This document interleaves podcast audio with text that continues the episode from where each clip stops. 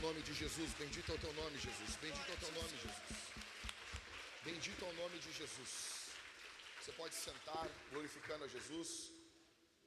Preciso de mais retorno aqui, caras. Muito bom dia. Meu nome é Jackson, sou um dos pastores aqui dessa igreja e é uma alegria muito grande nós estarmos juntos aqui em mais uma manhã. Eu vou pedir que os irmãos se sentem. Tem gente lá no fundo de pé, eu não sei porquê. A não ser que esteja cuidando, no seu esmeraldino, e para os irmãos sentar. Né? Como dizia minha avó, sossega o facho. Pedir para os irmãos sentar, o pessoal da banda, aqui a banda da Vintage eu acho fabuloso, eles saem do, do louvor, sentam ali e não vão sair para beber água. Você não vê isso em outras igrejas. Eles não são artistas, artistas. Jesus é bom, nós estamos muito felizes por estarmos aqui reunidos. Nós estamos sem telão hoje. Peço perdão para os irmãos. Uh, nós vamos resolver isso, tá bom? Essa semana e tem mais algumas coisas para nós resolvermos. E eu prometo que isso nunca mais vai acontecer, tá bom? E a gente vai resolver o som também. Nós, na verdade, nós tínhamos resolvido o som na quarta-feira. Estava as caixas testadas, os lugares, e nós chegamos aqui hoje e elas estavam mexidas. Eu peço perdão para os irmãos e dizer que quem desligou, estava tudo desligado as caixas e não estavam nos lugares que a gente tinha testado o som para o culto de domingo. Eu peço perdão para os irmãos e que a gente está testando o, som no meio do, do culto, é muito ruim isso. Irmãos, nós estamos em uma série de sermões em juízes. Então, como nós estamos sem telão, eu preciso muito que você abra a sua Bíblia aí, né? É, é, olha só, esse som ele vai, ele vai incomodar. É muito ruim pregar assim, né? Eu desejo isso para todos que mexem nas caixas aqui, um dia pregar com esse som assim. Tá bom? Abre sua Bíblia em Juízes, capítulo 4 e 5. Olha só. Nós. Uh, nós. É a primeira vez, eu acho, que eu vou pregar aqui na Vintage dois capítulos da Bíblia, tá? Então, são dois capítulos, então é, é texto pra caramba.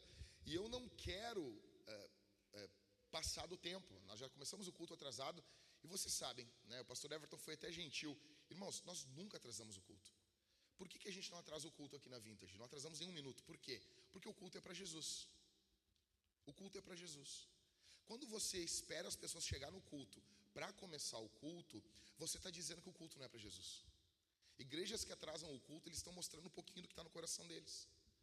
Às vezes é por ignorância, mas não se deve atrasar culto. Se o culto é para Deus, a gente não atrasa o culto. As pessoas que se moldam ao horário. A gente procura fazer o melhor horário para receber as pessoas e a gente nunca atrasa, nem um minuto culto. Só que hoje atrasou 15 minutos. Eu peço perdão para os irmãos. Deu problema, deu problema em várias questões aqui, coisas que deveriam ter sido previstas e não foram. Peço perdão para os irmãos. Olha só. Nós estamos em uma série em juízes. Tá bom o som. Aqui para mim tá bom, não sei como é que tá para vocês, mas para mim aqui ficou bom para caramba. Nós estamos em uma série de sermões em juízes, a missão de Deus entre os deuses. Agora nós chegamos no capítulo de número 4 e no capítulo de número 5. O título do sermão de hoje, se você quiser anotar, seria muito bom. É Quando Faltam os Homens. O título do sermão.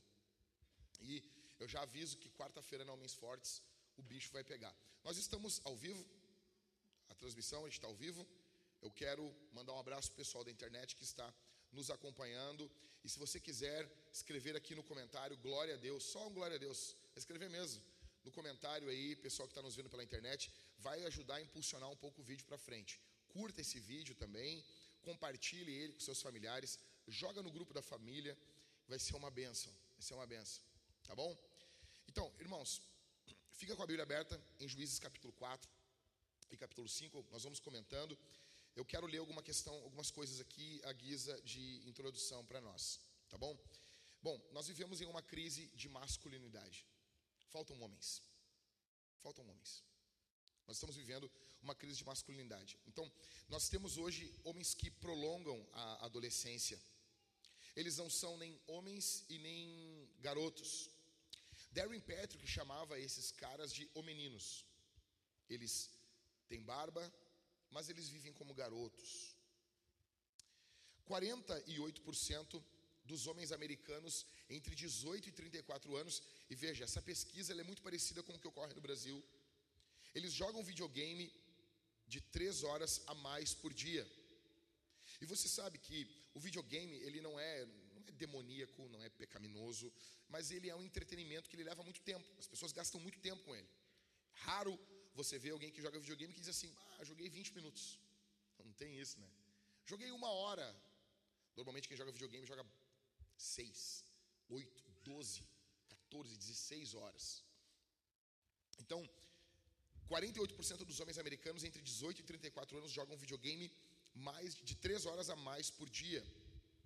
95% dos consumidores de jogos de computador e 84% dos consumidores de jogos de console têm mais de 18 anos, ou seja, homens, adultos. O jogo Halo 3 faturou mais de 3 milhões de dólares nos Estados Unidos na primeira semana e mais de um milhão de pessoas jogou esse jogo no Xbox Live nas primeiras 20 horas após o seu lançamento. 75% dos chefes de família jogam esse tipo de jogos. A cada segundo nos Estados Unidos, isso só nos Estados Unidos, são gastos 3.071 dólares com 64 centavos em pornografia. 3 mil dólares em pornografia. A cada segundo, 28.258 usuários de internet acessam conteúdo pornográfico e 372 usuários digitam termos de busca para pornografia na internet. A pornografia hoje é um deus na cultura que nós estamos vivendo.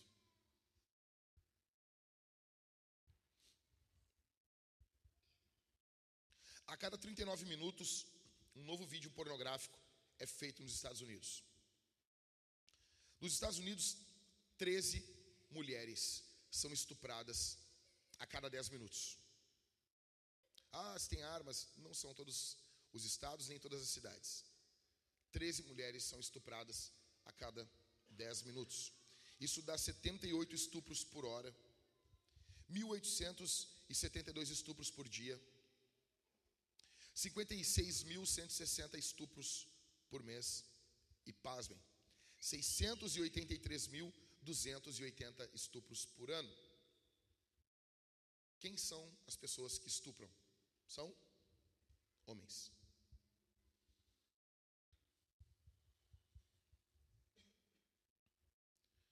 Um em cada três americanos sofrerá agressão sexual ao longo de sua vida. O aborto ele cresce assustadoramente no mundo e muitas vezes, não sempre, culpa do homem, porque abandona a sua esposa. O menino ele não gosta de responsabilidade, por isso ele adia o casamento e ele adia a paternidade. Eu vou ter que falar algumas coisas fortes com vocês aqui. Eu, eu tenho pena das mulheres que são que dormem com seus maridos e eles não eles não querem ter filho com ela, filhos com elas. Eles querem se saciar com o seio da sua, da sua esposa. Eles querem acariciar o seio da sua esposa, mas o seio da sua esposa não pode ser usado para amamentar seus filhos, porque eles não querem filhos. Eles querem utilizar o corpo da sua esposa, eles estão usando, usurpando o corpo da sua mulher, só que eles estão privando essas mulheres da maternidade, sendo que a mulher tem um tempo. O, o, o tempo ele corre contra a mulher. O tempo ele, ele é inimigo da mulher. Teu marido que hoje não quer ter filho contigo, ele te larga, ele se separa de ti. Tu já vai estar com teus 40 e poucos anos, 50 anos, você vai entrar na menopausa e ele pode ter 50 anos, ele vai fazer filho. Ele pode ter 60 anos, ele vai fazer filho. Pode ter 70, 80, 90, 100 anos. Enquanto o homem vive, ele faz filho. Ele é fértil. A mulher não. A mulher nasce com seus óvulos contados. Então alguns caras ficam adiando o casamento e adiando a paternidade por egoísmo. Os meninos baseiam a sua vida em amar o seu próprio prazer acima de tudo. Eles são hedonistas, são egoístas, e para suprir isso, eles usarão as suas mulheres, eles usarão os seus amigos, eles usarão os seus pais e eles vão usar a igreja. Os meninos são eles são piratas, eles tomam, eles usam. E junto com isso, nós olhamos, essa é a cultura. Então nós pensamos assim, pô, a igreja vai agir diferente. Não. Nós olhamos para muitas igrejas, o que nós estamos vendo é o quê? São igrejas completamente afeminadas. Você está vendo o rapazinho cantando e você está vendo ali que aquele rapazinho. Ah, mas você está julgando. Não, não. Eu só não sou idiota. Eu só não sou idiota. Você está vendo ali. O cara tem todas as, as, as ferramentas. Aí, hoje em dia, os nossos pregadores não conseguem pregar como homens, eles não conseguem chorar como homens, eles não conseguem orar como homens, porque os seus modelos são modelos femininos. O cara ora igual a Ana Paula Valadão, e não tem problema nenhum orar como Ana Paula Valadão, desde que você seja Ana Paula Valadão uma mulher. Nós não sabemos orar como homens, nós não sabemos pregar como homens. Nossas igrejas hoje em dia elas foram tomadas por isso. Ah, pastor, tem problema? Não tem problema algum, desde que você seja uma mulher. Um amigo meu estava numa igreja, e eu não vou falar o nome da igreja aqui para não expor o bola de neve. E daí um amigo meu estava numa igreja e ele estava numa conferência profética, muito louca, feliz da vida e é demais. Quando de repente vem um cara correndo, um rapaz, garoto, magrinho, parecia um grilo, veio correndo, saltitando, e ele vem, ele bota a mão e entrega a profecia com a sua língua presa. E ele sai, quando ele sai, ele tira um lenço do, do casaco e começa a dançar com aquele lenço colorido. Meu amigo olhou para mim e disse, ele, ele, me contando, né? Assim, já que eu olhei para aquilo ali, eu disse, mas é uma bichona mesmo, hein? Gente, não fui eu que disse. Eu estou só relatando. YouTube não vai derrubar nossa conta porque eu estou só contando. Eu acho errado falar um negócio desse. Mas meu amigo me contou. Ele disse, mas está todo mundo vendo. Aí bota o rapazinho a dançar no louvor. Aí tu tem lá, sabe, dança trans.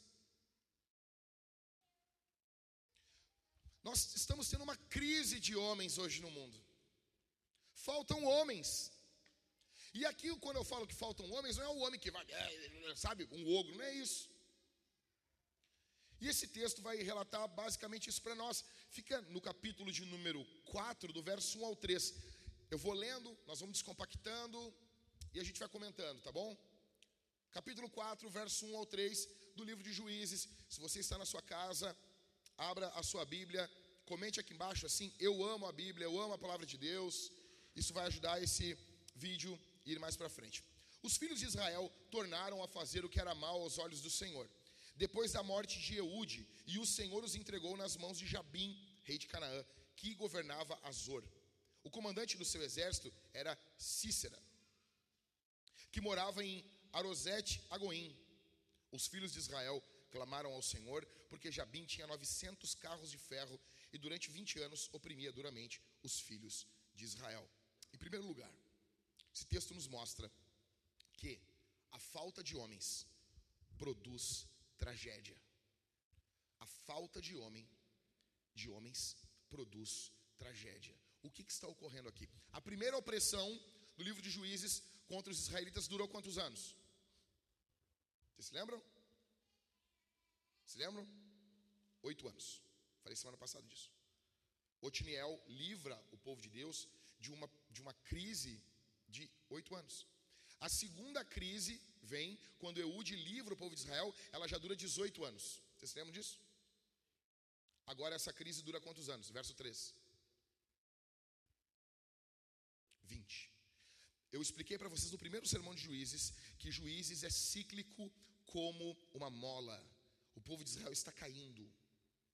Agora essa pressão, essa opressão, ela é terrível. E o que quando começa essa opressão? quando Eude morre. O líder morreu. Temos tragédia. O homem corajoso de Israel morreu.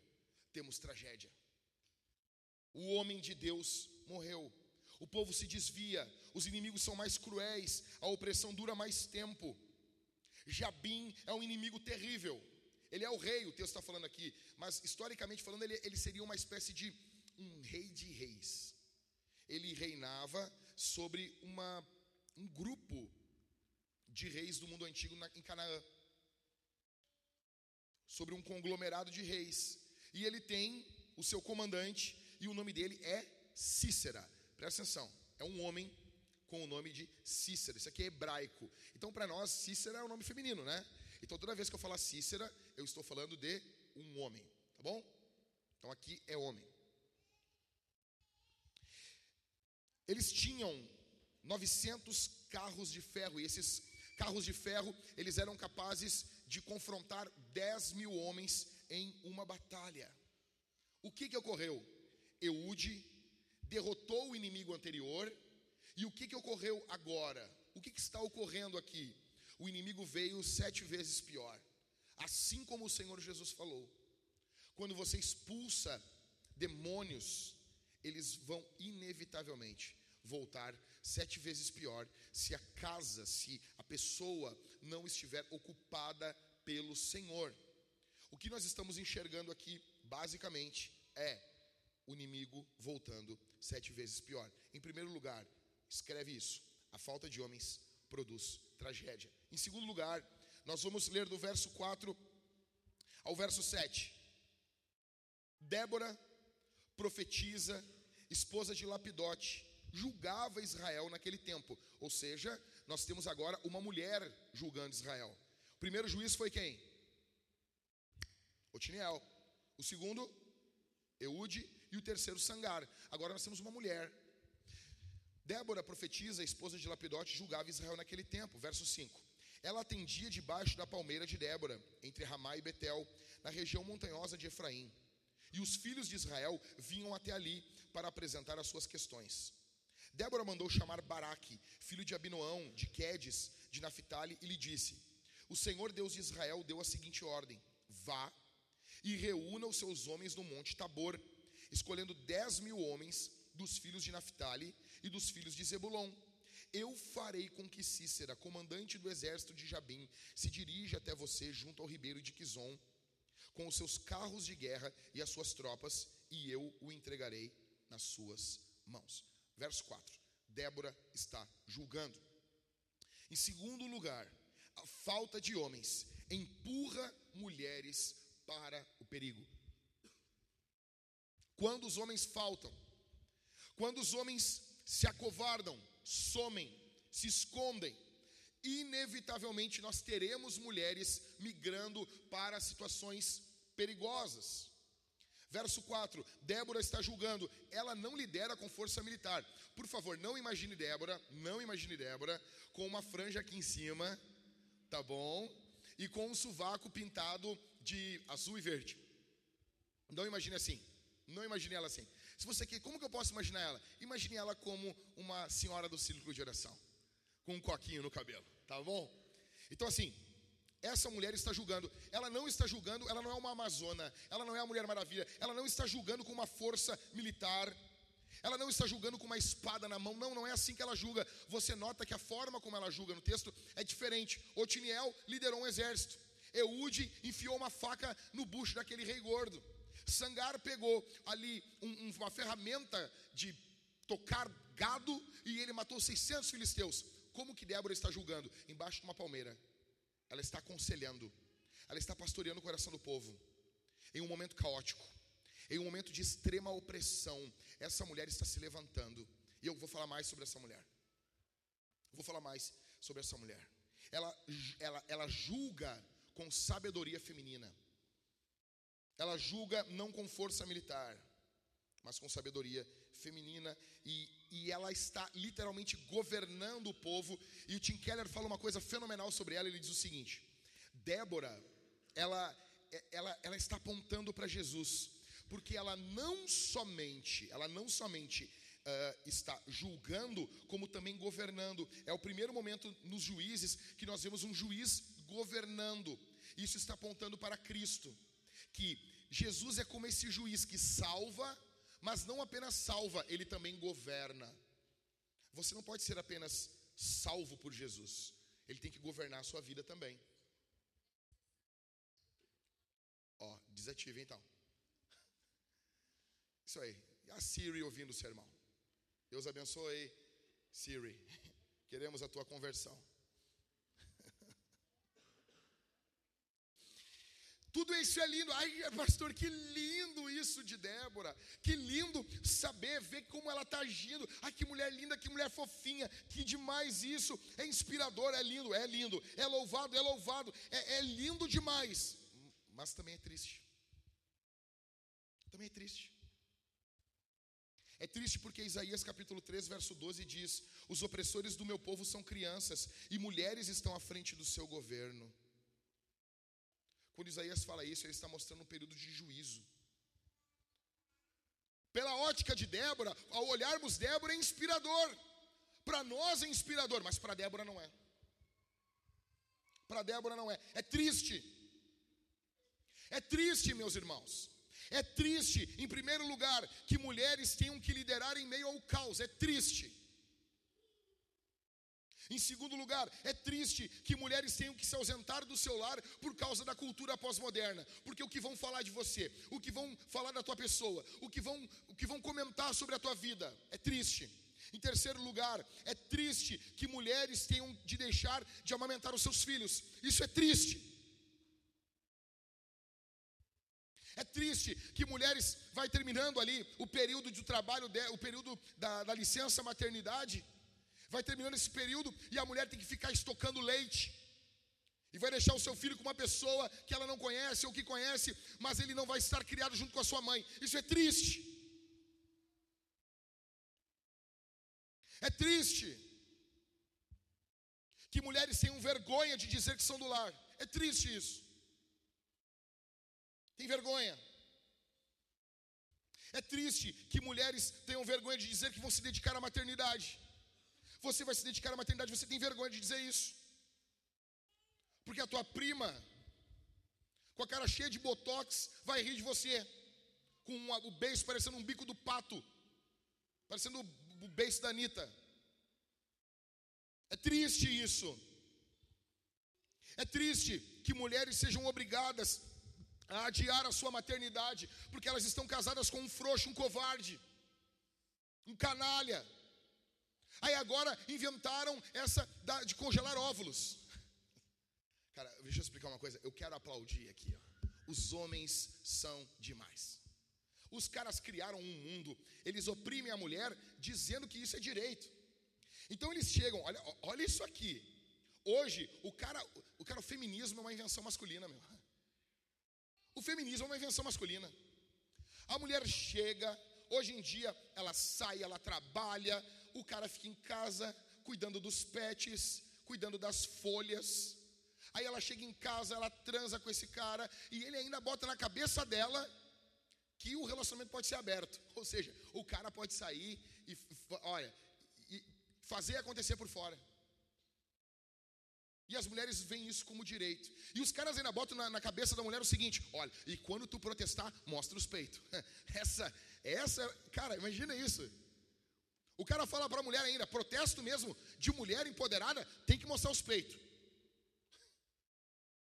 E os caras botaram isso na cabeça das mulheres. Isso é invenção masculina. É triste. É triste. Aí estão tá as mulheres com cinquenta e poucos anos, querendo ser mãe, com seus óvulos congelados. Você tem noção disso? Você tem noção disso? Isso é triste. É triste que mulheres tenham que criar os seus filhos sozinhas, porque o marido foi embora, porque o canalha do teu marido foi embora, e ele é um paizão do Instagram. Sabe o paizão do Instagram? O paizão do Instagram é demais, né?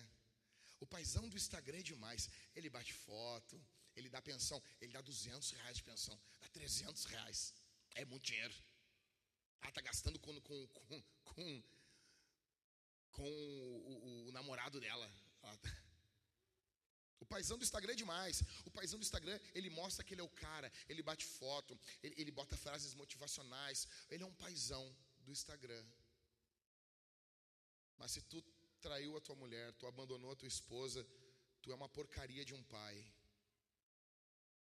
Porque a medida que você ama a sua esposa é a medida que você ama os seus filhos. É triste. Então, em segundo lugar, a falta de homens empurra as mulheres para o perigo. Em terceiro lugar, A falta de homens torna os restantes dos homens covardes. Verso de número 8 ao verso de número 10.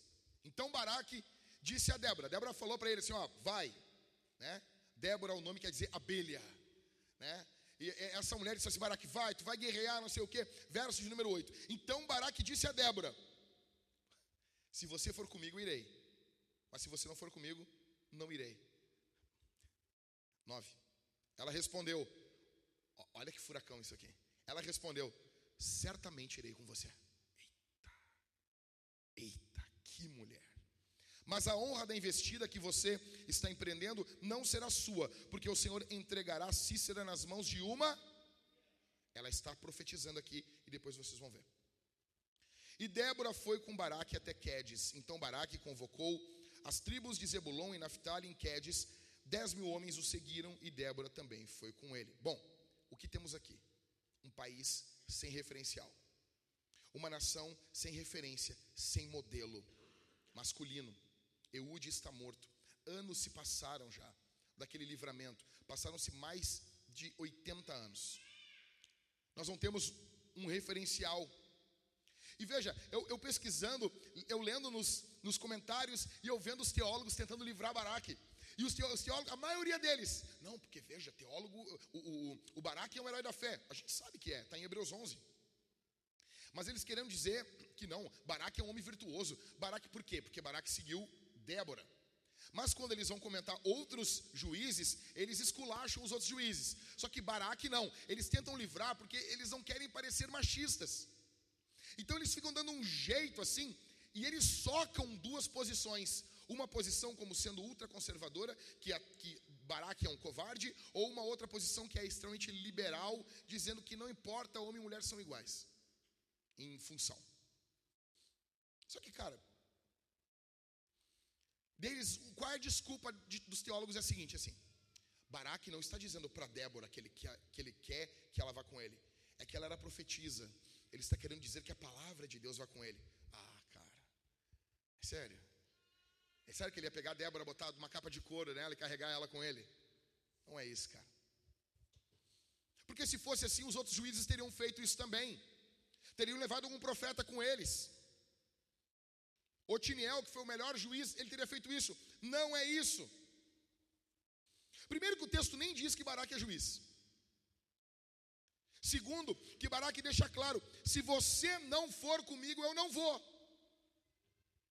Como que ela responde? Certamente irei. Olha que mulher, velho. Que mulher.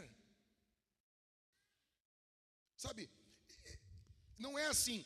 Ele não convida ela assim, tipo, Débora, tu quer ir comigo? Um convite. Seria bom tu te juntar a nós. Não. Ele deixa claro: se tu não for, eu não vou ir. Isso é covardia. Isso é covardia. Baraque é um homem covarde, igualzinho a gente. E num outro, num outro momento, Baraque mostra atitudes masculinas plenas. Ele dá uma voz e dez mil homens seguem ele. Aí tu pensa assim, peraí, Jack, eu não consigo entender. E um comentário dizia que ele é um covarde, outro dizia outra coisa. Cara, Baraque é tudo junto, igualzinho a gente. É tudo junto. Como assim? Ele tem coragem, mas ele não tem fibra. Em alguns momentos ele tem fibra, mas ele não tem constância. Como assim? Isso é típico de homens que foram criados por mulheres. Isso é típico de homens que for, tiveram mulheres como um exemplo. É uma masculinidade torta. Deixa eu explicar uma coisa. Chega um momento da vida que o garoto tem que ser tirado da mãe e ele tem que ser criado pelo pai. Ele tem que andar com o pai, ele tem que caminhar com o pai, ele tem que sentir o cheiro do pai. Isso normalmente é feito cedo. Vou dar um exemplo para vocês. Você vai em uma tribo, garoto é tirado da mãe, ele tem que botar a mão dentro de um, de um formigueiro, ele tem que fazer. Você via lá os espartanos tiravam o garoto, o garoto tinha que matar um leão, matar um dragão, matar um, um satanás. Existem ritos de passagem em todas as culturas. Por quê? Porque o seio, o, o seio da mãe, ele é embriagante para o garoto. Ele faz mal para nós. Já para a mulher, não. o homem, o tornar-se masculino exige força. Ele precisa, em um dado momento, se esforçar. Tornar-se homem é sair desse momento, desse cuidado, dessa proteção. Então, eu sou contra, muitas vezes, o garoto é pequeno e já diz: Tu é homem, tu é homem. Calma, ele é uma criança, calma. Ele é uma criança. Vai chegar o momento em que ele vai ser exigido, mas ele ainda é uma criança. Ele não é um garoto. Chega um momento que tem que tirar. Por exemplo, aqui está o Pedro, ele vai poder explicar isso melhor para vocês, ele é biólogo, uh, mas eu não sou biólogo nem geneticista, mas eu sei que quando o garoto ele está sendo formado no ventre da, da, da mãe, o, o, X e o Y, quando ele vai se transformar em homem ali, vai, vai manifestar a masculinidade nele, ele tem que fazer um esforço. Que o embrião feminino, ele apenas segue o seu fluxo. E para virar um homem, exige esforço dentro do ventre da mulher. O ser masculino envolve esforço desde a infância. Então nós temos Baraque aqui. Em um momento ele tem uma postura extremamente corajosa, e num outro momento covarde. Ele cresceu com essa masculinidade distorcida. Ele caminha por entre dois mundos. Ele, ele tem vontade, mas ele não tem fibra. Matthew Henry diz o seguinte: Débora é o vaso mais frágil, é ou não é? O apóstolo Pedro diz isso, que a mulher é o vaso mais frágil, só que Matthew Henry diz, mas ela tem uma fé mais forte. Tem um livro chamado Clube da Luta, e eu gostaria muito de indicar que você lesse esse livro. Tem o um filme também, mas o livro é fabuloso. O final do livro, ele é diferente do final do filme. O filme é legal, é legal, é, mas o, o livro é demais. E tem uma frase do Tyler Durden, que ele diz o seguinte: Somos uma geração de homens criados por mulheres, e eu me pergunto se eu, outra mulher é a solução que precisamos. Veja, se você foi criado por uma mãe, é uma benção. É uma benção. Meu pai abandonou minha casa, fui criado pela minha mãe e foi uma benção. Só que nós precisamos de um homem para nos espelhar. A masculinidade, ela exige imitação. Porque ela, é, é, é, ela vai contra aquilo que a criança vai vivendo dentro do lar, o garoto. Então, em um dado momento, eu precisei me espelhar em outros homens. A mesma coisa para você, minha irmã. Talvez a sua mãe morreu. Você vai precisar de mulheres para, para ensinar você a ser uma mulher. É isso que Paulo vai falar para Tito no capítulo 2, que as mulheres mais velhas ensinem as mulheres mais jovens.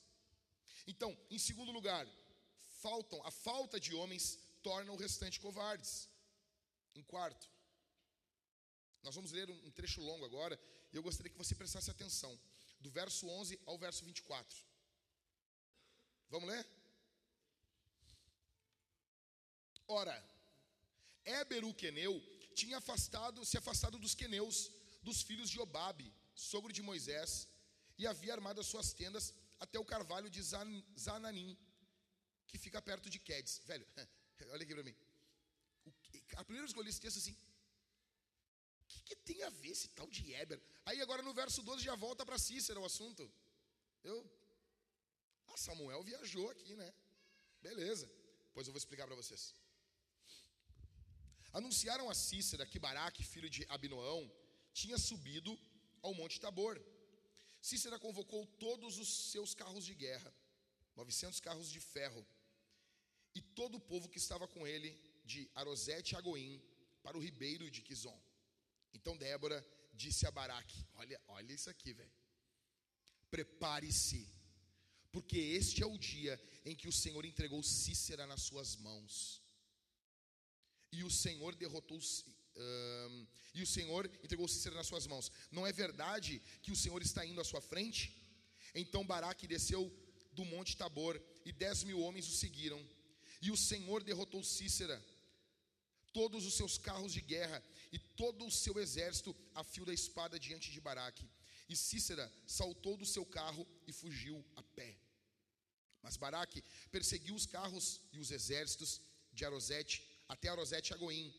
todo o exército de Cícera caiu ao fio da espada, sem escapar nem sequer um. Porém, Cícera fugiu a pé para a tenda de. Ó, você que é gremista, você lembra de Jael o Cruel. Você lembra? Lembra? Só que aqui, meu, como é um termo, é, é um nome bíblico, nome hebraico, Jael é uma mulher. Tá bom? Então tu vai ter que esquecer Jael o Cruel, tá bom, Pedro? Eu sei que vai ser difícil. Mas sim, Jael aqui é uma mulher. Mulher de quem? Do Weber, do seu Weber, tá bom? Verso 17: Porém, Cícera fugiu a pé para a tenda de Jael, mulher de Eber, o queneu, pois havia paz entre Jabim, rei de Azor, e a casa de Eber, o queneu. O que, que Samuel está nos contando aqui? O Jabim, o chefe de Cícera, tinha amizade com o Eber, o marido de Jael. Então, quando Cícera está fugindo da batalha, e ele olha Jael, eu estou bem. Ele pensa, eu estou bem.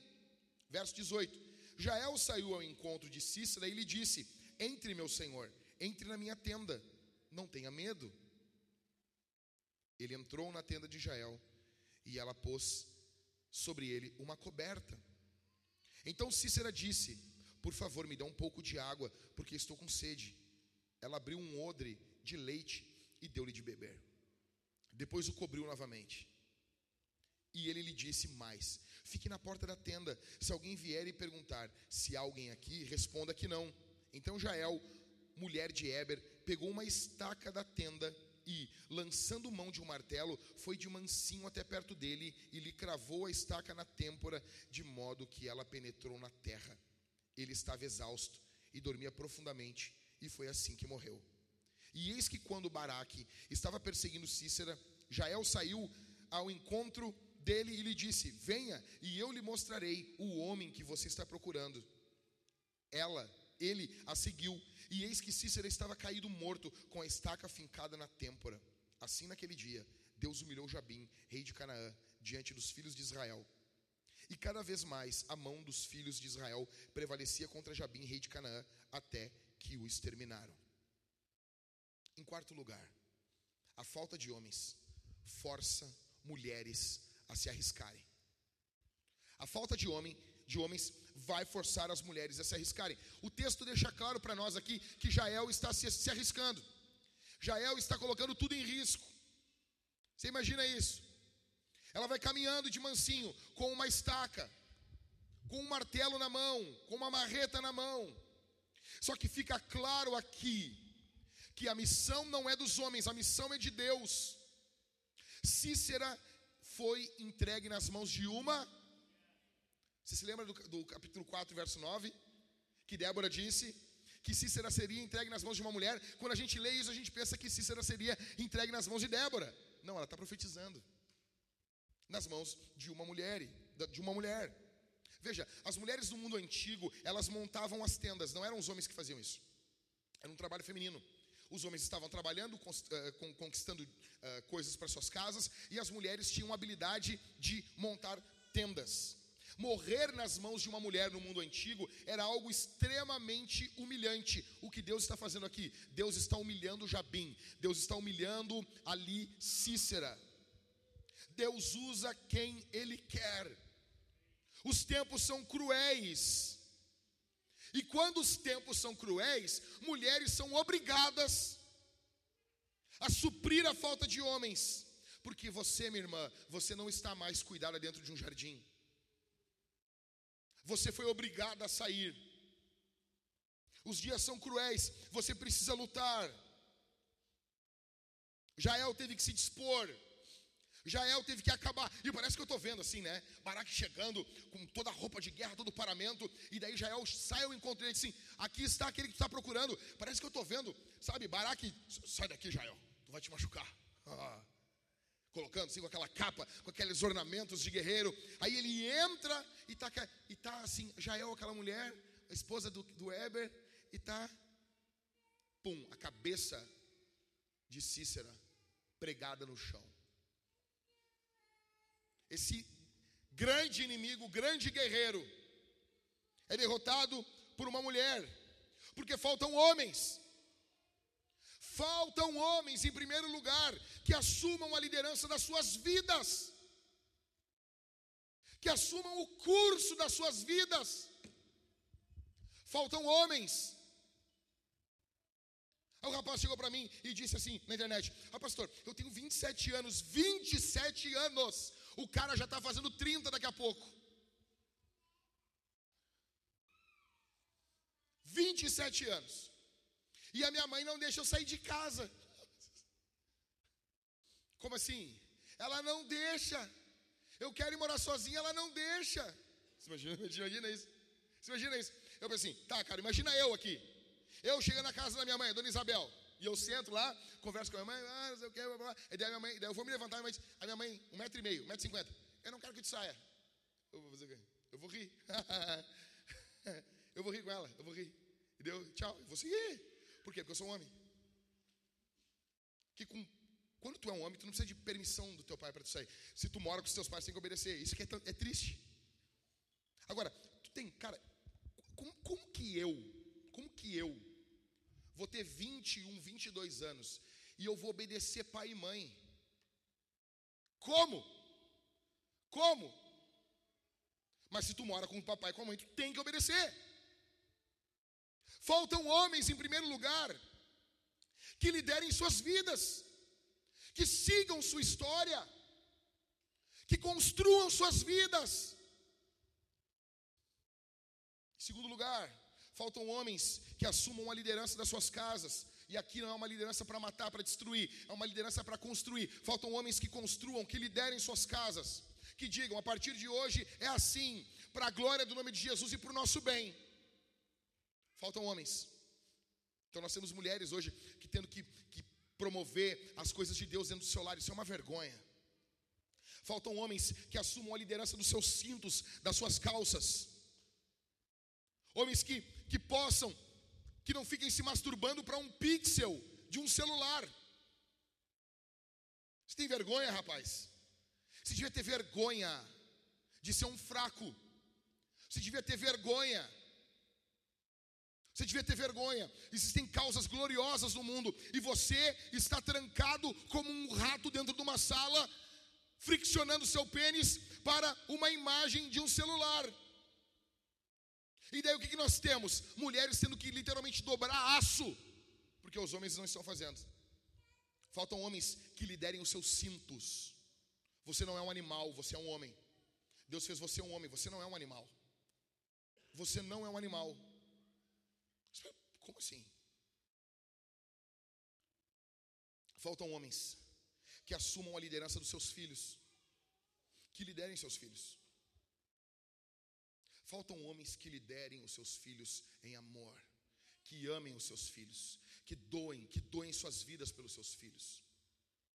Hoje em dia, o que nós temos? Homens que é esse paizão do Instagram, abandonou a esposa e vai lá paga uma pensão de 300 reais, acho que está fazendo muita coisa. Faltam homens que assumam a liderança dos seus filhos. Em quinto, faltam homens que se responsabilizem, que batam no peito. Fui eu, fui eu que fiz. O boleto é meu. O boleto é meu, não é teu. O boleto é meu, eu vou pagar. Nós estamos vendo Jael aqui tendo que se virar nos 30 Em sexto, faltam homens que se sacrifiquem. Faltam homens que doem suas vidas. Faltam homens que entreguem suas vidas. Vamos para o capítulo 5 agora, correndo. Capítulo 5, do verso 1 ao verso 11. Agora é um cântico. Agora muda, muda tudo. Verso 1 ao verso 11. Naquele dia, Débora e Baraque, filho de Abinoão, cantaram assim: porque os chefes se puseram à frente de Israel e o povo se ofereceu voluntariamente. Bendigam o Senhor. Escutem, ó reis, ouçam, ó príncipes. Eu, eu mesma, cantarei ao Senhor, salmodiarei ao Senhor, Deus de Israel. Quando tu, ó Senhor, saíste de Seir, montes tremeram diante do Senhor e até o Sinai diante do Senhor, Deus de Israel. Nos dias de Sangar, filho de Anate, nos dias de Jael, cessaram as caravanas e os viajantes tomavam desvios tortuosos. Ficaram desertas as aldeias em Israel. Ficaram desertas até que eu, Débora, me levantei. Levantei-me por mãe em Israel. Cara, que mulher.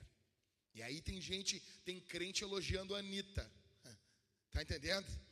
Ai, a Anitta é, é, é trend topics no, no, no, no Spotify. Uhum. Escolheram-se os deuses novos. Então a guerra estava às portas. Não se via escudo nem lança entre 40 mil em Israel. Olha o que ela diz: Meu coração está com os governantes de Israel, que voluntariamente se ofereceram entre o povo. Bendigam o Senhor. Tipo, o coração dela está com os guerreiros. Verso 10: Vocês que cavalgam jumentas brancas, que se assentam em juízo e que andam pelo caminho, falem disso. A música dos distribuidores de água, lá entre os canais dos rebanhos, falem dos atos de justiça do Senhor, das justiças, das justiças a favor das suas aldeias em Israel. Então o povo do Senhor pôde descer aos portões da cidade. Bom, o que está ocorrendo aqui? Agora muda até o, cap, o capítulo 4 era uma pegada histórica, agora vira poesia.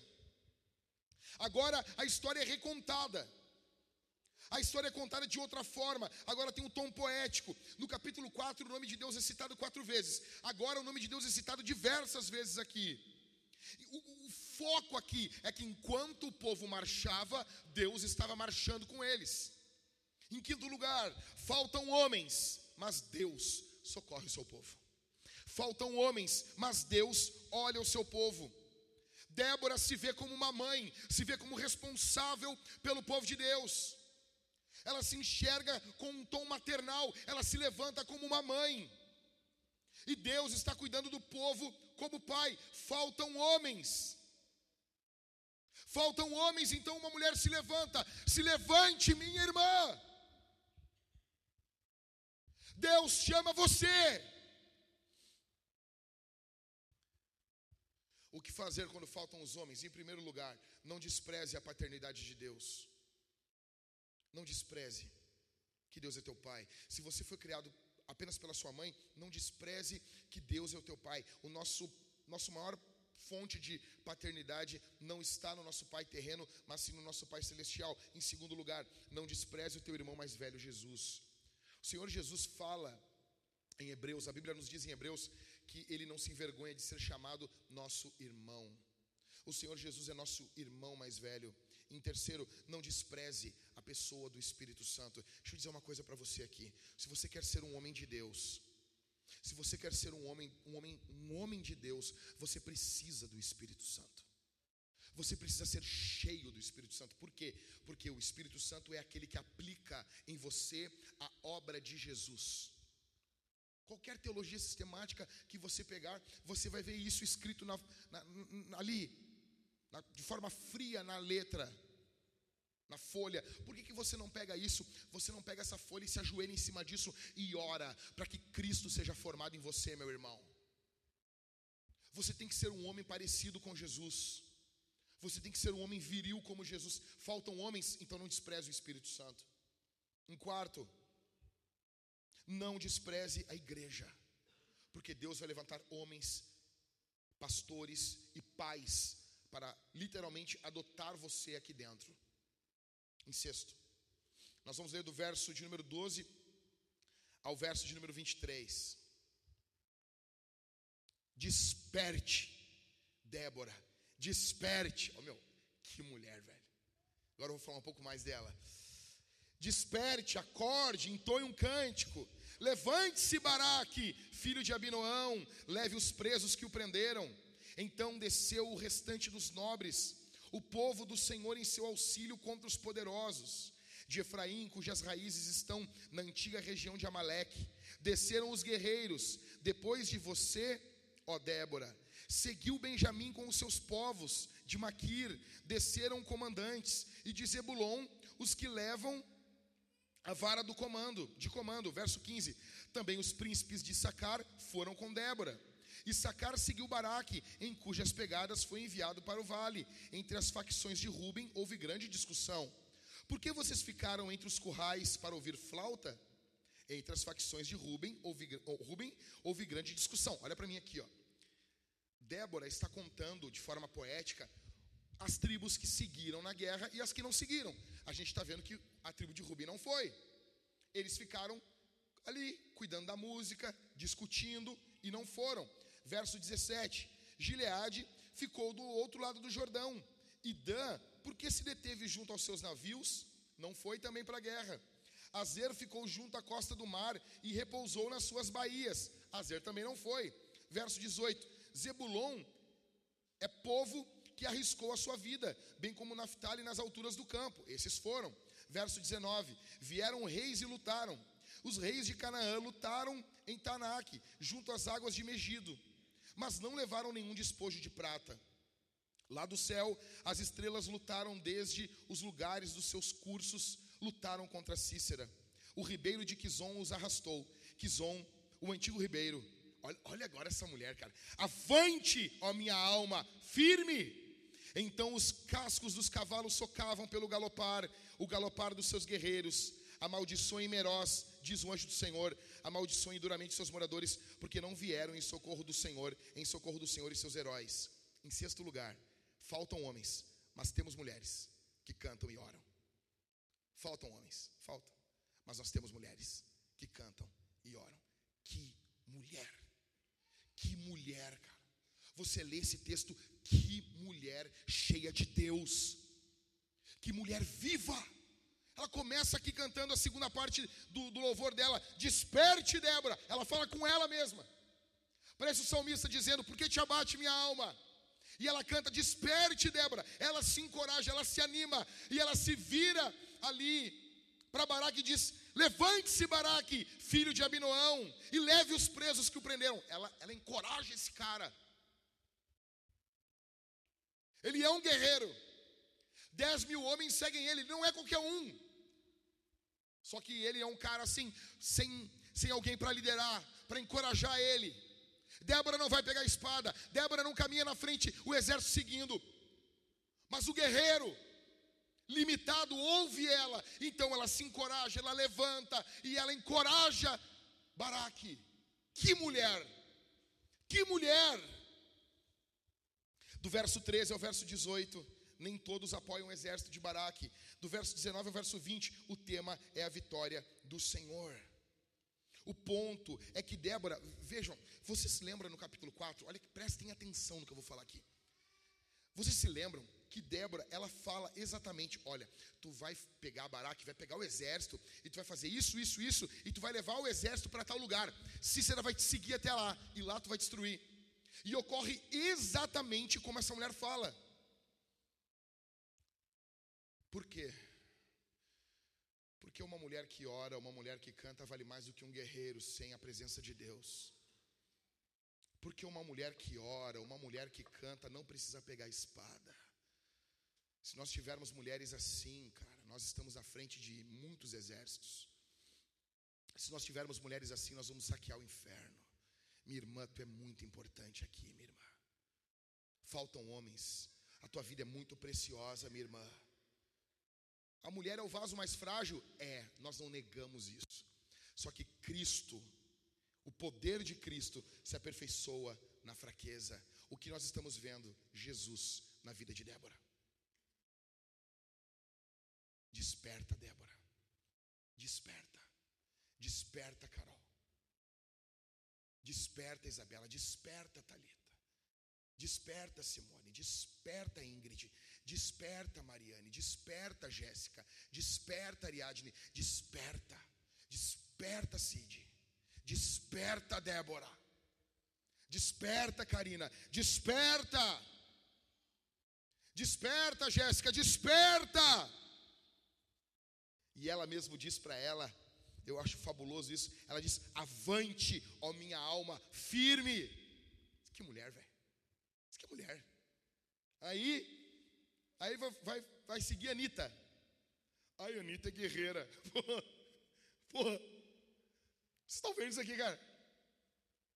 Feminina e braba. Cara, Débora é um mulherão. Débora é um mulherão. Imagina, se nós tivéssemos 10 Débora aqui na igreja? Essa mulher é demais. Minha irmã, nós precisamos que você cante. Nós precisamos de mulheres piedosas. Nós precisamos que você busque o Senhor. Nós precisamos, nós estamos vivendo um mesmo período de juízes. Nós precisamos que você se coloque diante do Senhor. Nós precisamos que você encoraje o seu marido. Talvez o seu marido é como um baraque. Ele, ele, ele teve uma masculinidade toda distorcida desde a sua infância. Você olha, você vê potencial nele. Você vê uma pessoa que quer se levante como Débora. Encoraje o teu marido. Tem até uma linha teológica que diz que Baraque provavelmente era Lapidote, o marido de Débora. Só que eu acho meio forçado isso aí.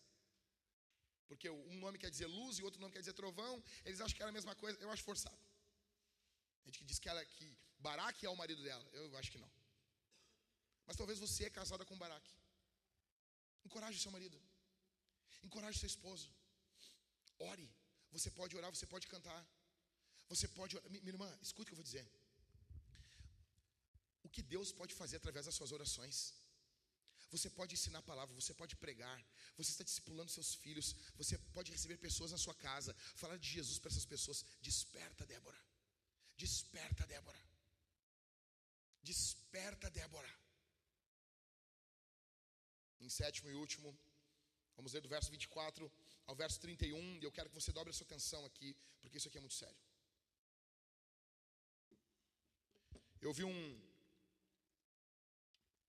Eu vi um, uns caras falando, acho que foi esse ano ou ano passado, que o capítulo 4 e o capítulo 5 de Juízes eram capítulos girl power. Eu, as pessoas estão imaginando que tá ali Débora, né? Os cabelinhos aqui, que tá que tá Jael escrito machista, fascista, taxista, lobista. Não, não, não, não, não, não. Por favor, as mulheres de Deus aqui. Verso de número 24 ao verso 31. Sétimo ponto do sermão e último. Que a mais bendita entre as mulheres seja o quê? Olha, olha como Débora. Eu fico mais apaixonado por essa mulher ainda. É, a minha mulher não vai ter, não vai ter ciúme porque já foi faz tempo, né? Essa mulher é apaixonante, cara. Ela, depois de tudo isso que ela faz, ela ainda não puxa a brasa para ela. ela. Ela destaca outra mulher. Que a mais bendita entre as, mulheres seja Jael, mulher de Éber, o queneu. Que seja a mais bendita entre as mulheres que vivem em tendas. Cícera pediu água e ela lhe deu leite. Em taças de príncipe lhe ofereceu nata.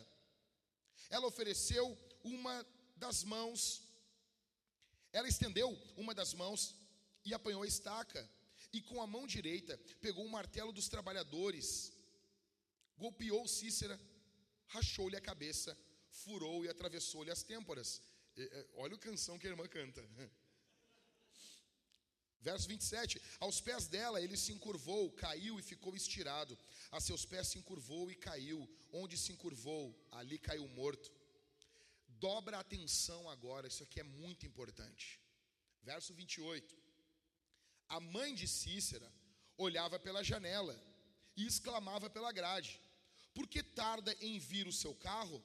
Por que se demoram os passos dos seus cavalos? As mais sábias das suas damas respondem, e até ela a si mesmo respondia. Qual a resposta? Verso 30. Não é verdade que acharam e estão repartindo os despojos, uma ou duas moças para cada homem, tecidos de várias cores para Cícera, tecidos de várias cores de bordados, um ou dois tecidos bordados para cada pescoço da esposa. Assim, ó Senhor, pereçam todos os teus inimigos, porém os que te amam brilhem como o sol quando se levanta no seu esplendor. E a terra ficou em paz durante 40 anos. Em sétimo lugar, faltam homens, mas nós temos a divina providência. Débora está cantando aqui sobre o ato de Jael contra Cícera. Algumas pessoas falam, tá, mas pastor, veja, tu não falou ainda, é errado pegar uma estaca, né? É. Fica tranquila. Tá bom? Eu tenho que contar isso hoje em dia, né? É errado pegar uma, só para só, só descarga assim, pastor, só para saber que pegar uma estaca e, e, e, pimba ali é errado, né? Errado. É que o ponto aqui não é ético, o que Débora está narrando. Débora está narrando um livramento de Deus. Débora está narrando isso pela ótica divina. Veja, olha aqui para mim. Lembram do capítulo 4 e verso 11 que eu falei que era uma viajada de Samuel? Lembram? Volta comigo no verso 11 do capítulo 4. Ora, Éber, o queneu, tinha se afastado dos queneus, dos filhos de Obabe, sogro de Moisés, e havia armado suas tendas até o carvalho de Zanaim, que fica perto de Quedes. E daí do nada ele volta de novo para a narrativa. Se lembra disso aí? Lembra? Lembra ou não lembra?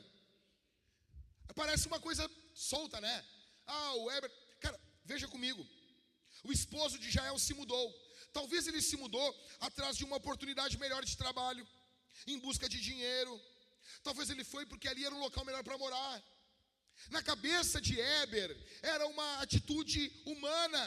Só que nós vemos no, no, no, encerramento do texto que o fato da casa de Éber estar ali era exatamente onde Cícera iria passar. Era exatamente onde Cícera iria passar. E Jael iria encontrar com Cícera. Iria dizer: Entra aqui, meu senhor. E ali a opressão contra Israel teria sido acabado. Por trás desse ato simples estava a mão de Deus, a mão invisível de Deus. Nós chamamos isso na teologia de divina providência. Nós chamamos isso de divina providência e nós vemos a divina providência agindo aqui, assim como age na tua vida também. Eu gosto muito daquela, da, daquele crenteza assim, né? Tu vai sair de carro, o carro estraga, chega um irmão e diz assim: é que provavelmente tu ia se acidentar. Deus está te livrando de alguma coisa, meu irmão. Cara, isso é bom demais. É bom demais viver assim, cara. É gostoso demais viver assim, saber que tem um Deus que está cuidando de você, saber que, Deus, que existe um Deus que está amando você, que está protegendo você, que tem um propósito na sua vida, que não está jogando dados com a tua história. Saber que tem um Deus que está cuidando da tua existência, que está cuidando dos teus filhos, que está cuidando do teu futuro. Isso é poderoso demais. O que está ocorrendo aqui? Era um ato normal, era um ato simples. Heber está se mudando, ah, vamos morar lá. Deus estava por trás disso. Deus estava anunciando a derrota dos exércitos de Jabim e de Cícera. Sabe, existem coisas que ocorrem nas nossas vidas e muitas vezes nós ficamos nos perguntando: por quê? Por quê? Eu quero convidar você a, convi a confiar no teu Deus. As coisas estão na tua vida do jeito que devem estar. As coisas estão exatamente do jeitinho que devia estar. Deus está moldando você. Essa dor que você tem, essa tristeza, essa angústia que você sente, que oprime você, isso tem abençoado a tua vida. Agora, olha uma coisa muito interessante. Verso de número 28 Débora começa a cantar, eu estou terminando aqui, tá? Ela começa a cantar que a mãe de Cícera ficava na janela, a mãe do guerreiro ficava na janela. E como Cícera não voltava com o carro, ela ficava dizendo: por que está demorando? Então as damas, elas falam, verso 29, as mais sábias das suas damas respondem, e até ela mesma respondia para si, verso 30, não é verdade que se acharam e estão repartindo os despojos, uma ou duas moças para cada homem. O original aqui é escravas. É uma palavra uh, no hebraico que tem a ver com escrava devassa. É uma palavra que era utilizada para escrava sexual. Cícera era um estuprador. Ele tomava um exército e ele matava os homens e ele estuprava as mulheres. Ele era um abusador. Escuta isso aqui. Deus, o que Deus fez? Deus acabou com a atuação de um abusador. O fato da sua mãe comentar isso é porque isso era recorrente. Cícera estava acostumado a abusar de mulheres que ele destruía os exércitos ele aproveitava da sua posição como, governador, como guerreiro, como homem de confiança de Jabim, para estuprar mulheres. Cícera usava mulheres como objeto e foi morto por um objeto de uma mulher. Deus acabou com a atuação de um abusador. Como que Deus acabou com o abusador sexual? Como? Com o ato de uma uma Repete mais alto isso. Uma mulheres. Escuta o que eu vou dizer aqui. Vocês precisam, vocês devem denunciar o abuso que você sofreu quando você era criança. Escuta o que eu vou dizer aqui. Eu sei que não é fácil. Eu sei que não vai ser fácil. Mas você precisa revisitar com coragem o pior momento da tua vida e confrontar aquele homem para que ele não abuse de mais ninguém. Talvez você vai precisar da ajuda dos irmãos, dos pastores, dos líderes de GC. Mas veja, abuso é caso de polícia. Isso não é algo a ser tratado dentro da igreja como um pecado qualquer. É pecado, mas também é um crime. O que Jael está fazendo? Jael está colocando fim em um abusador. Escute, quando você não faz nada, eu não, eu não quero colocar um, um fardo sobre você, mas quando você não faz nada, você está fazendo alguma coisa. Quando você escolhe não fazer nada, você está fazendo algo. Aí você diz: Não, mas eu, veja, eu, eu, eu já superei isso. Ok. E as crianças que estão ali convivendo com esse abusador? E as crianças que estão convivendo com esse abusador. Provavelmente você não foi a primeira pessoa a ser abusada por esse homem que você foi abusada.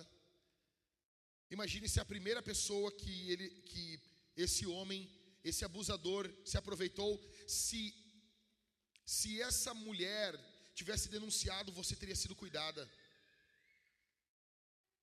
Uma vez eu estava andando de carro com um amigo meu, Maurício, o nome dele, quando de repente nós paramos numa rua, na rua Santa Maria, cruzamento ali com a Bento Gonçalves, tinha uma, tem uma farmácia na esquina, quando de repente veio um carro, um cara bêbado e bateu na nossa traseira. Bom, estava parado no sinal assim, na sinaleira, aí ele bateu na, na traseira, a gente desceu, mas era um gol quadrado, 1988, chaleira, você se lembra desse golzinho? Fazia um barulho de fuca assim, gatito, sabe? Te lembra desse gol? Então o carro do cara bateu atrás, não aconteceu nada com, com o carro que ele estava dentro. E daí a gente olhou o carro, o carro normal, o cara desceu podre de bêbado do carro. Aí nós, tá, meu, tá bom, vai lá. Aí o cara entrou no carro, saiu dirigindo todo errado e pegou a Bento e foi em direção a Viamão.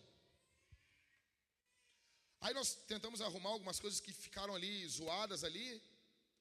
Aí eu olhei para o Maurício depois de uns dois, três minutos e eu disse, cara, nós somos dois idiotas.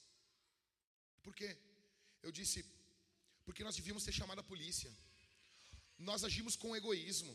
O fato desse cara ter batido na gente, nós não fizemos nada. A gente não pensou se esse cara poderia bater e matar um trabalhador, um pai de família, atropelar uma criança, atropelar uma mulher que está voltando do mercado para casa. Nós não pensamos no próximo. Nós só pensamos em nós. E nós devíamos ter segurado esse cara. Não teria sido difícil. Ele estava caindo de bêbado. Mas na hora nós nem pensamos nisso. É a mesma coisa, minha irmã. É a mesma coisa.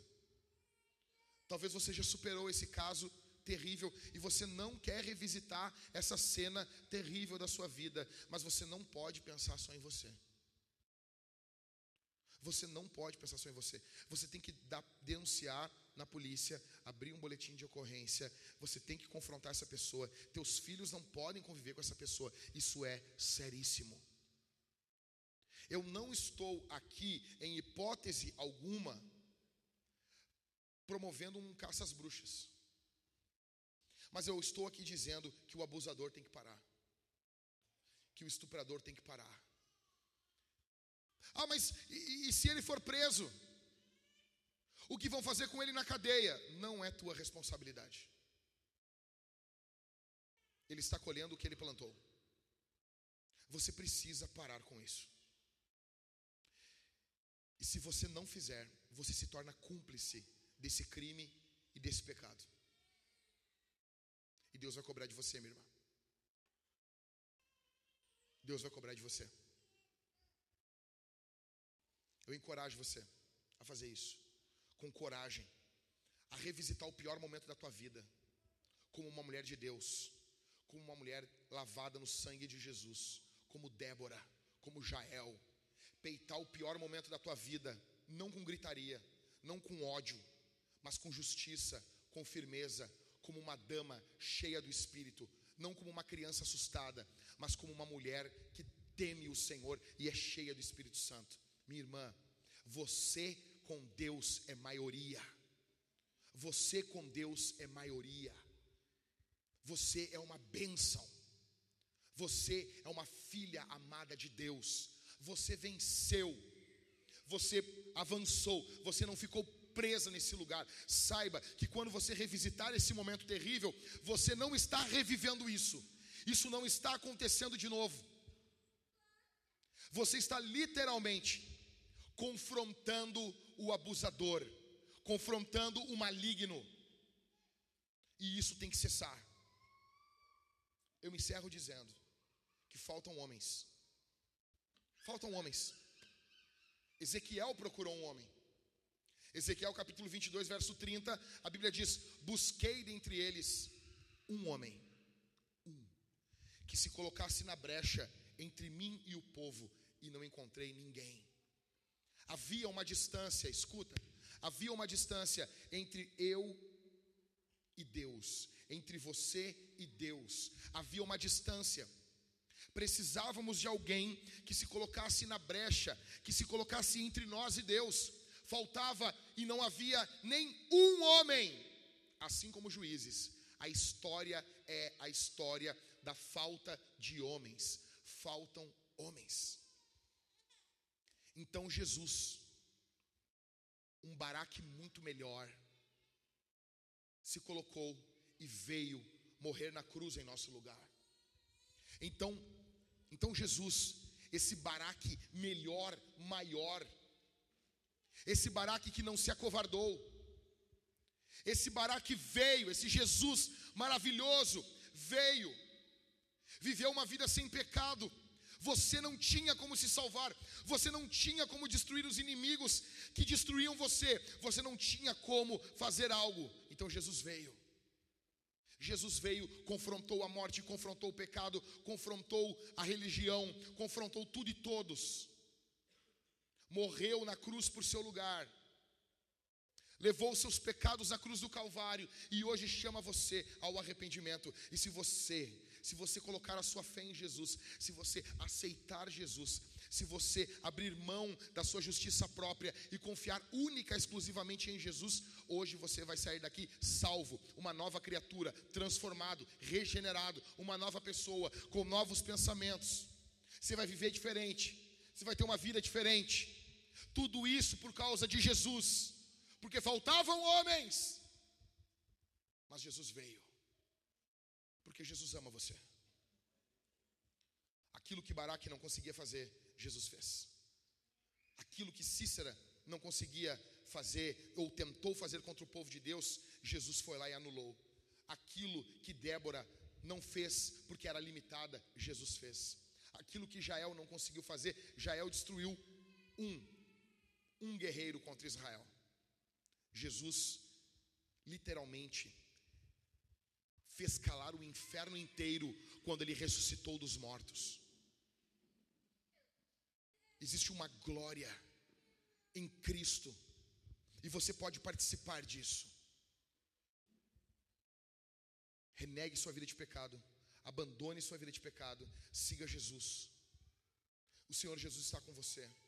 Nos piores atos da sua vida, o Senhor Jesus perdoa você, o Senhor Jesus levanta você, o Senhor Jesus redime você, o Senhor Jesus toca em você, o Senhor Jesus dá vida a você, o Senhor Jesus dá vida na sua mente, o Senhor Jesus dá vida dentro do seu coração, o Senhor Jesus transforma você, o Senhor Jesus tem uma nova vida para você, Deus tem um propósito para você, as coisas não encerram aqui, as coisas não acabam aqui. Jesus ressuscitou dos mortos, ele triunfou sobre a morte, ele triunfou sobre o caos. Existe vida para você.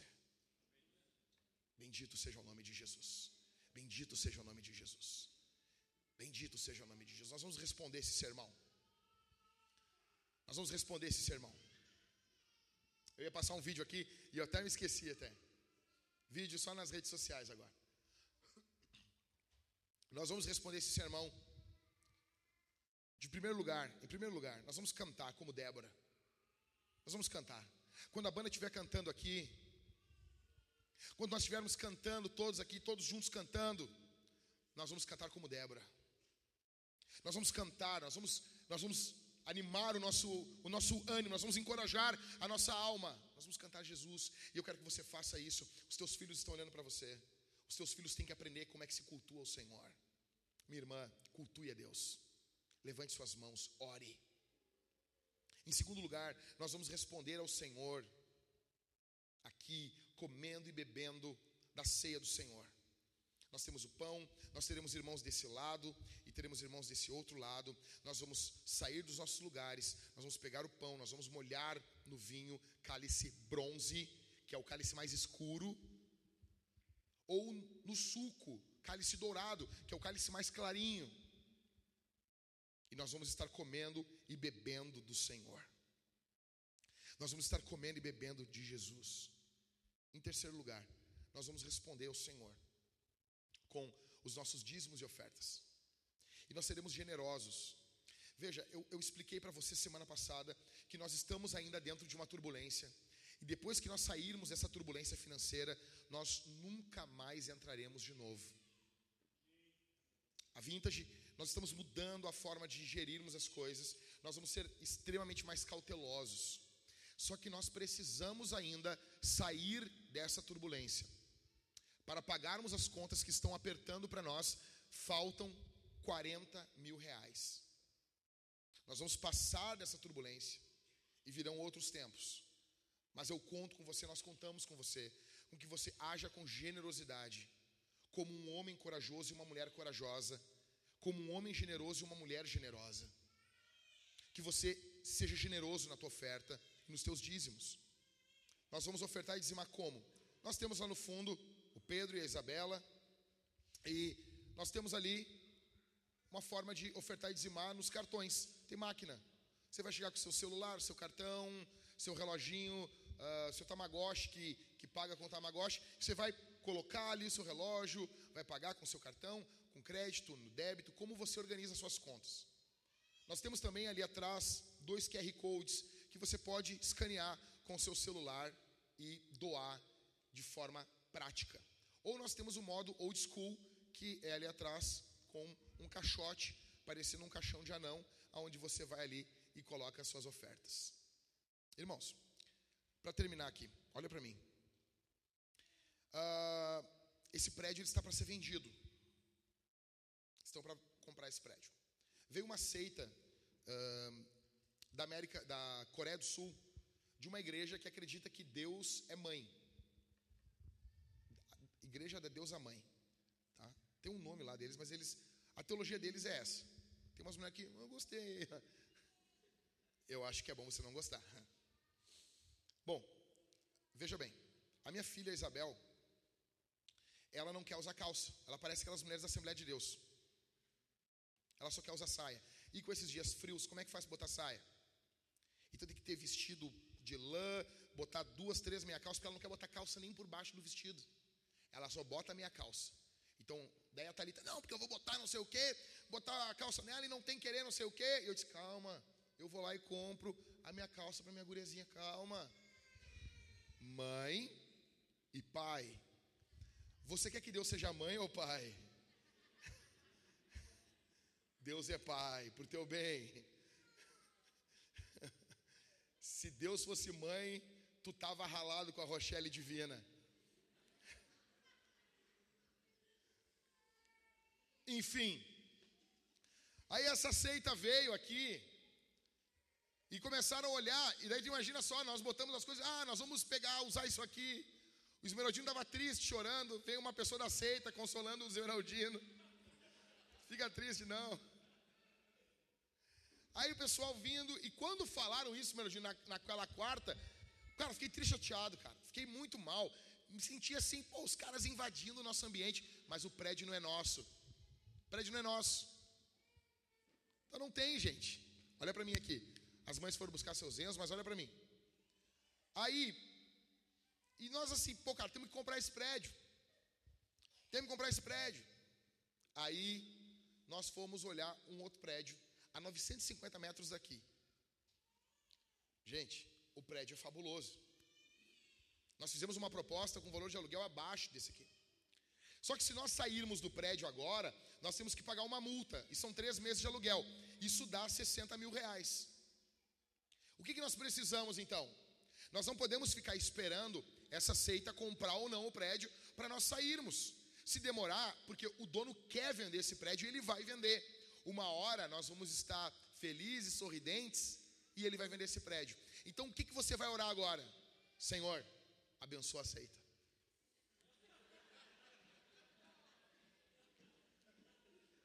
Abençoa a seita. E, e, o engraçado é o seguinte: essa seita, há uns quatro anos atrás, eu estava na casa do Michael, do pastor Michael, lá em Novo Hamburgo, e eles estavam evangelizando nas ruas de Novo Hamburgo. E eles, ah, não sei o quê, e não, não sei o quê, ah, viemos falar da igreja, e daí, que igreja vocês são? Eu e o Michael se fazendo assim, né? Ah, não sei o quê, que legal, igreja, nós gostamos de igreja. E o Maicon abriu e eles entraram e começaram a falar da Deus a mãe para nós. Velho. E a gente começou a dar uma surra de Bíblia neles. Ao ponto que eles pediu para ir embora, mas fica só mais um pouquinho. Cara, eu acho que esses caras marcaram eu e o Michael, meu. Ou essa deusa mãe está muito indignada comigo e com o Michael. E eles vieram justamente no nosso prédio. Mas nós conseguimos um prédio muito melhor, mais novo, mais bonito, mais sorridente mais barato.